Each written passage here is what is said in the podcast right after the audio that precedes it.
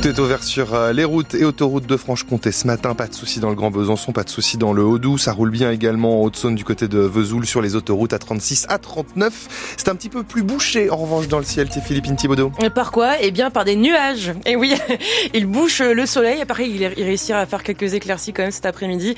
Dans les températures, les maximales 9 degrés à Morteau, 11 degrés à Besançon et Vesoul, 10 à Dole.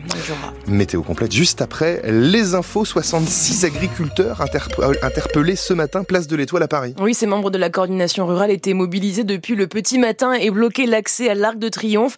Certains agriculteurs de haute étaient également sur place. Ils ont déposé des bottes de foin et des couronnes de fleurs en hommage à des, à des agriculteurs qui se sont suicidés. Le syndicat dit être mobilisé pour sauver l'agriculture française avant le dernier week-end du Salon de l'agriculture, porte de Versailles. Des agriculteurs également attendus dans les préfectures. À partir d'aujourd'hui et pendant un mois, les services de l'État les accueillent s'ils souhaitent évoquer leurs difficultés dans leurs exploitations. Ces permanences, un engagement des préfectures à la suite de la crise agricole soulevée il y a quelques semaines par les agriculteurs. Beaucoup de changements dans notre vie quotidienne en ce 1er mars. Oui, hausse des prix du tabac, baisse du prix du gaz, accès facilité à la formation pour conduire une voiture à boîte manuelle. Le RSA aussi, un conditionné à 15 heures d'activité qui passe de 18 à 47 départements. La liste des changements est à lire sur francebleu.fr.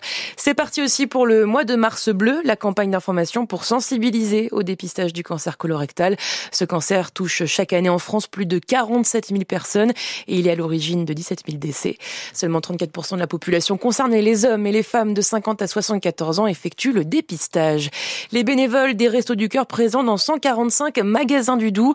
L'association lance aujourd'hui sa grande collecte alimentaire. Ils vous accueilleront avec leur caddie à l'entrée des supermarchés jusqu'à dimanche. Votre invité Arnaud le dit tout à l'heure que Dominique Maire, responsable de la collecte dans le Doubs, les restos ont besoin surtout de conserves, de poissons, de viande, légumes secs, produits d'hygiène aussi. Les personnes âgées pourront désormais amener leur animal de compagnie dans les EHPAD. Oui, le ministre, la ministre déléguée aux personnes âgées et aux personnes handicapées, Fadila Katabi, l'a annoncé ce matin.